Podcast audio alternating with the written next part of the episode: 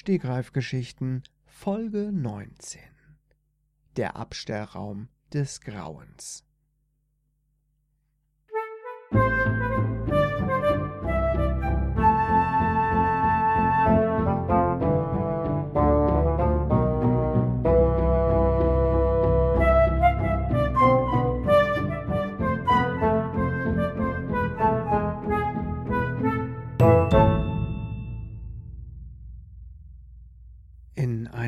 weit entfernten Land lebte ein Mann namens Hans-Georg Fußhälter.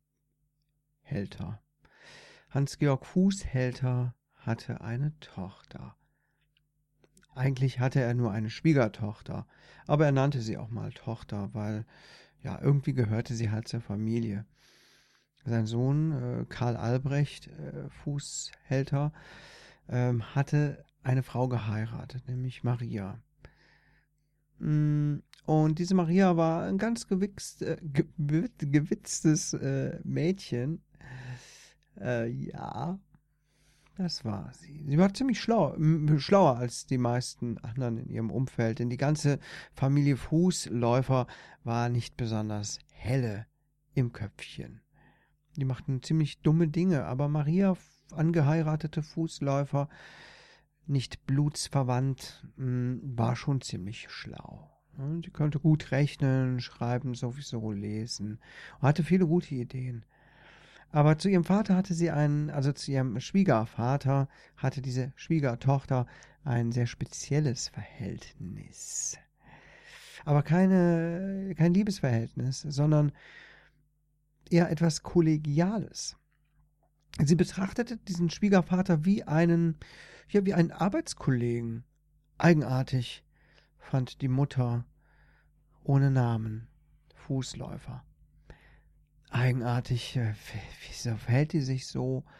sagte sie sich oft, eigenartig, eigenartig. So saß sie oft in ihrem stillen Kämmerlein und brabbelte vor sich hin und machte sich Gedanken, ohne ihre eigenartigen Gedanken mal auszusprechen bei irgendwem. Nun ja, Maria, angeheiratete Fußläufer und ihr Schwiegervater pflegten ein kollegiales Verhältnis, in dem sie sich einen schönen guten Morgen wünschten, wenn sie sich trafen, zusammen eine Rauchen ging. Sie brachte mal Croissants mit. Es herrschte eine kühle, eine distanzierte Nähe. So könnte man es am ehesten beschreiben. Und ihr Mann, der Sohn, vom Herr Fußläufer, Fußhälter, hm, der hatte damit gar nichts zu tun. Eines Tages äh, gab es in dieser Familie eine Stehlampe. Die Stehlampe stand in der Ecke rum im Wohnzimmer. Die war schon ziemlich alt. Einige Jahre hatte sie schon auf dem Buckel.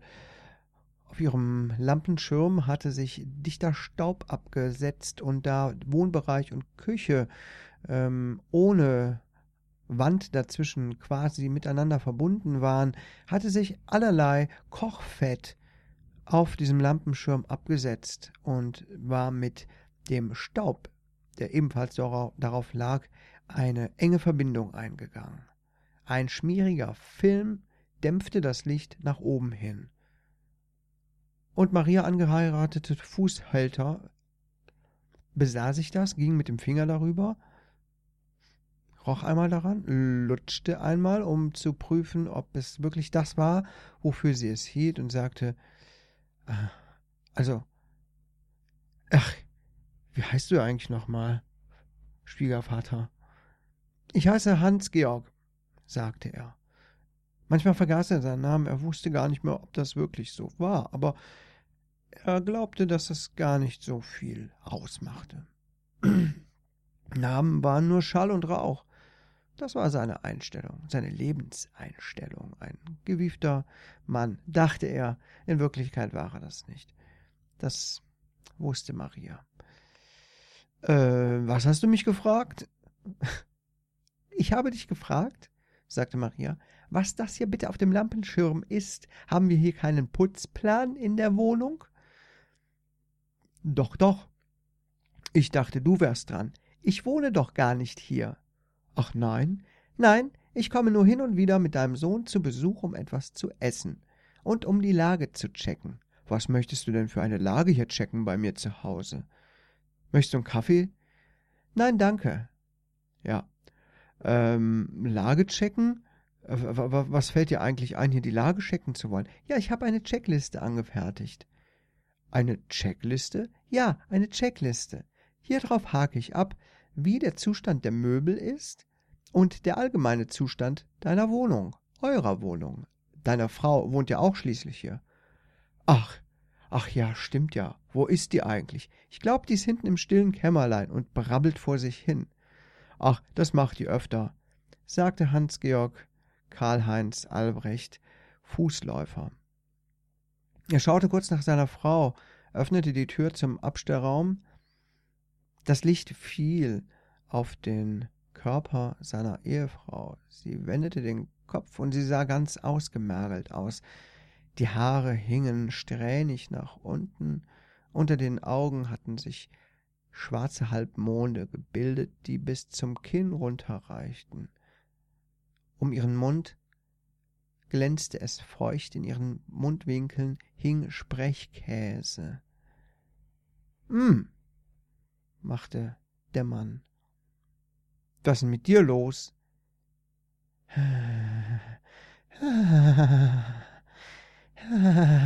machte seine Frau nur. Eigenartig, dachte der Mann.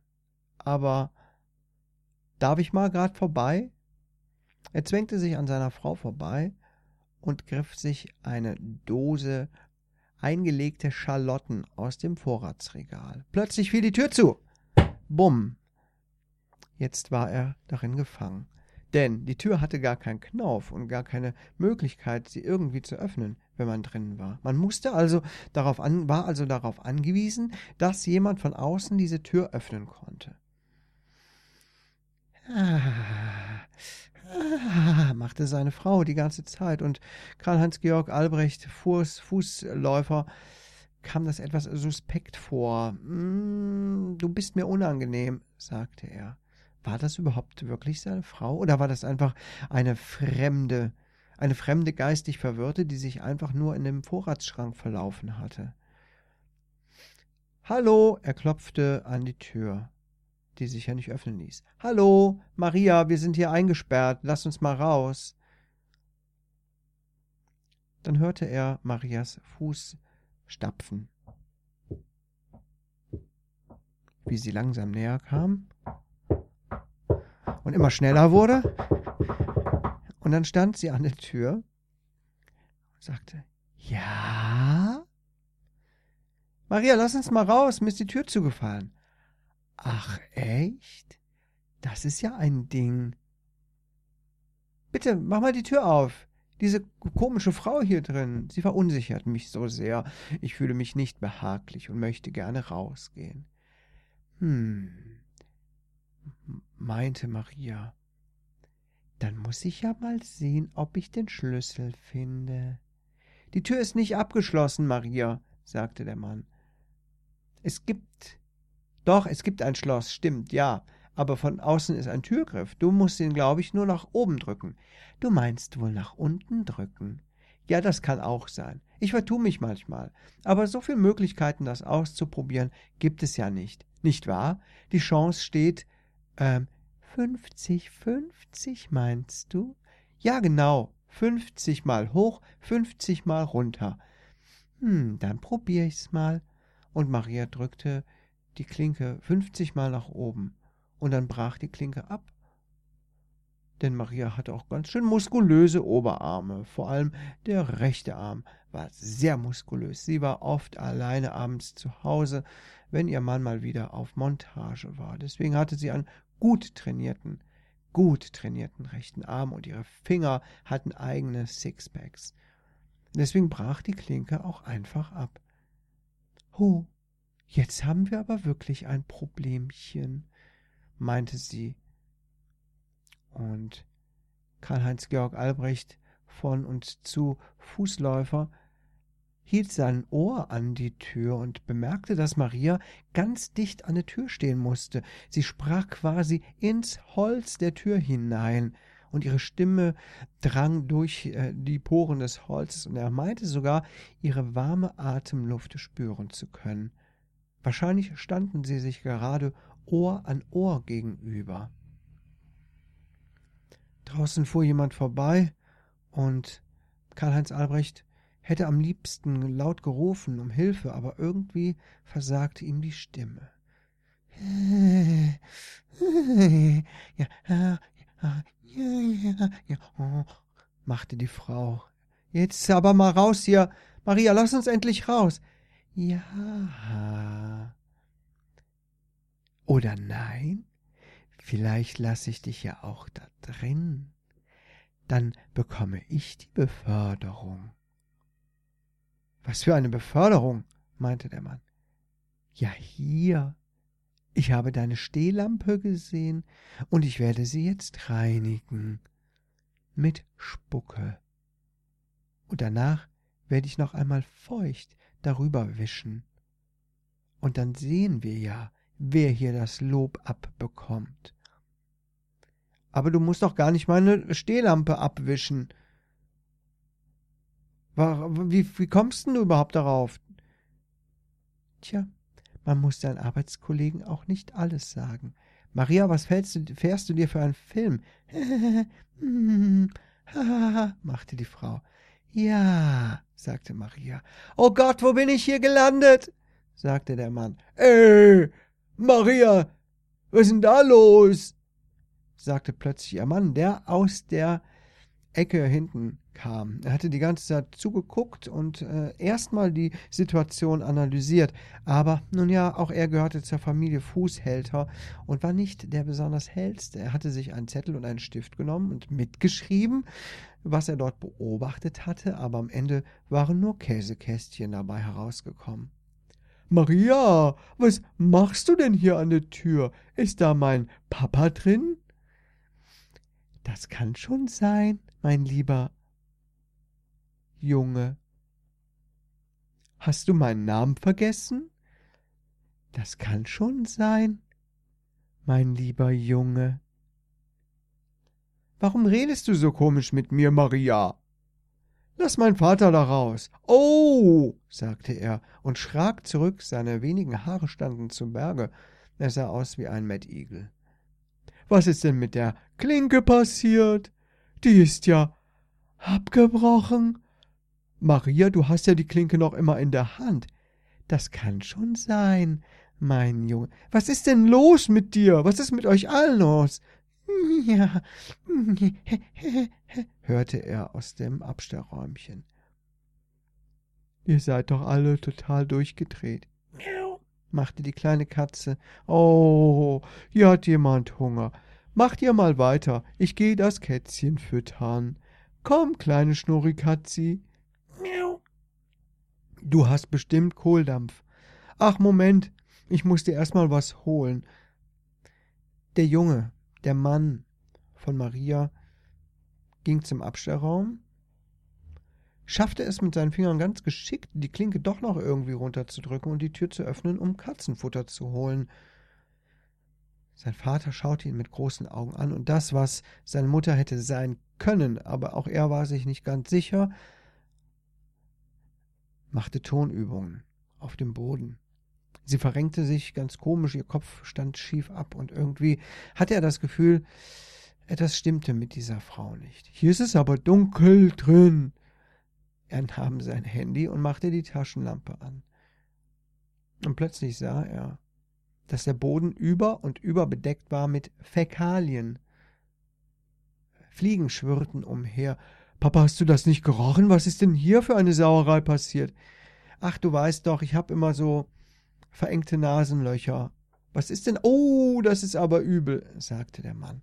Das ist aber übel. Maria, komm, hier, pack mal mit an. Ha, ha, ha, ha, ha, machte Maria, und irgendwie war sie plötzlich wie erstarrt. Die ganze Familie drehte vollkommen am Rad. Und als ein paar Tage später plötzlich die beste Freundin Juliane zu Besuch kam, stand die Wohnungstür offen. Hallo? Jetzt, jetzt könnt ihr mich besser verstehen. Hallo, sagte sie. Ist jemand zu Hause? Ich versuche schon seit Ewigkeiten, euch zu erreichen. Warum geht denn hier keiner ans Telefon? Und warum ist die Tür überhaupt auf? Sie ging durch den Flur und vernahm bereits einen unangenehmen Geruch. Oh, das ist aber fies. Hallo, Karl-Heinz Albrecht und seine Frau. Wo seid ihr denn? Sie kam ins Wohnzimmer und als erstes schrak sie zurück. Sie schrie auf, machte einen spitzen, spitzen Schrei, dann hielt sich die Hand vor den Mund und dachte, sie hätte geträumt, aber nein, es war tatsächlich so. Die Stehlampe war total dreckig. Gibt es denn hier in diesem Haus gar keinen Führer? Jemand, der sich um alles kümmert? Eine Frau oder ein Mann oder eine Haushaltshilfe? Wir brauchen einen Führer. Ich bin jetzt euer Führer. Die Führerin, sagte Juliane, zog sich eine Uniform an und begann zu wischen. Sie stolperte irgendwann auch über Körperteile, die aus dem Vorratsräumchen herauslugten. Was ist das denn hier? Kann denn hier niemand seinen Kram wegräumen? Sie hob einen Arm hoch, der natürlich äh, noch mit einem Körper verbunden war. Sie wusste nicht, wer war diese Person, die dort machte. Sind Sie das, Frau Fußhälter? Ach, egal. Auf jeden Fall sind Sie mir im Weg, wenn ich hier saugen möchte. Tür zu, befahl sie in ihrem Führerton und schwenkte den Arm der Frau in das Räumchen zurück. Noch jemand war darin und noch jemand und alles stank und äh, Fliegen surrten umher und die Katze schrie vor Hunger. Ja, mein kleines Kätzchen. Na, mein kleines. Ach, bist du ein süßes kleines Kätzchen. Ich hab dir auch was zu essen mitgebracht. Sie knallte die Tür zum Abstellraum zu, bums. Und vergessen war die ganze Familie Fußhälter. Auch Juliane vergaß bereits nach zwei Stunden des Katzenkuschelns, dass hier mal eine andere Familie gelebt hatte. Sie zog ein in das Haus, gesellte sich zur Katze fütterte sie von Tag ein, äh, also Tag ein, Tag aus. Und dann putzte sie endlich die Stehlampe, und das Haus erstrahlte in neuem Glanz, und sie lebte glücklich bis an ihr jähes, zeitnahes Ende eine Woche später.